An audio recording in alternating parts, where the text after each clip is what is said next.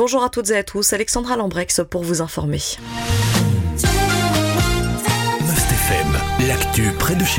La Wallonie va interdire le nourrissage des sangliers, annoncent nos confrères de la Libre ce jeudi.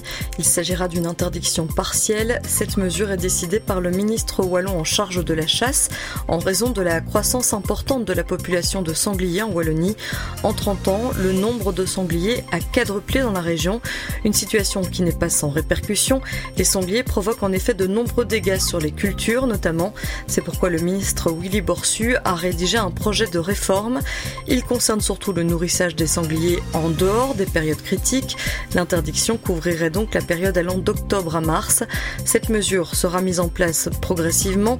La durée de la période d'interdiction va varier donc entre cette année et 2027. Elle entrera en vigueur par étapes. Pour la saison 2023-2024, l'interdiction de nourrissage s'étendra du 1er décembre prochain au 1er mars 2024.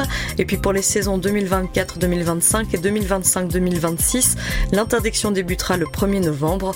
Enfin, pour la saison 2026-2027, l'interdiction débutera le 1er octobre.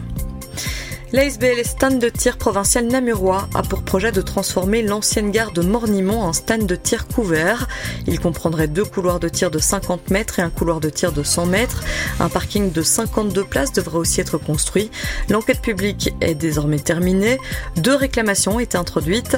Elles font référence aux nuisances sonores que ce stand de tir pourrait engendrer. Ces réclamations seront analysées par le collège communal de Gemep-sur-Sambre, indiquent nos confrères de la Meuse. Elles seront ensuite transmises aux fonctionnaires délégué de la région wallonne.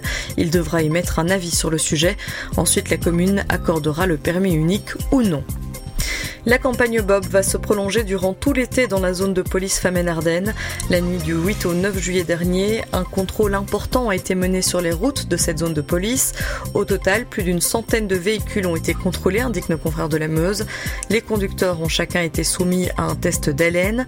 11 procès-verbaux ont été établis pour imprégnation alcoolique. Un conducteur a été contrôlé positif à la drogue. Six permis ont été retirés sur place pour une durée de 15 minutes. Ces contrôles seront donc poursuivis pendant toute l'année. Pour rappel, la conduite sous influence est l'une des principales causes d'accidents graves avec la vitesse excessive. Enfin, aucun train ne circulera entre Charleroi Central et Couvin en province de Namur entre le samedi 12 et le dimanche 27 août. Cinq chantiers de modernisation de l'infrastructure ferroviaire vont être entrepris entre Jamiou et Philippeville.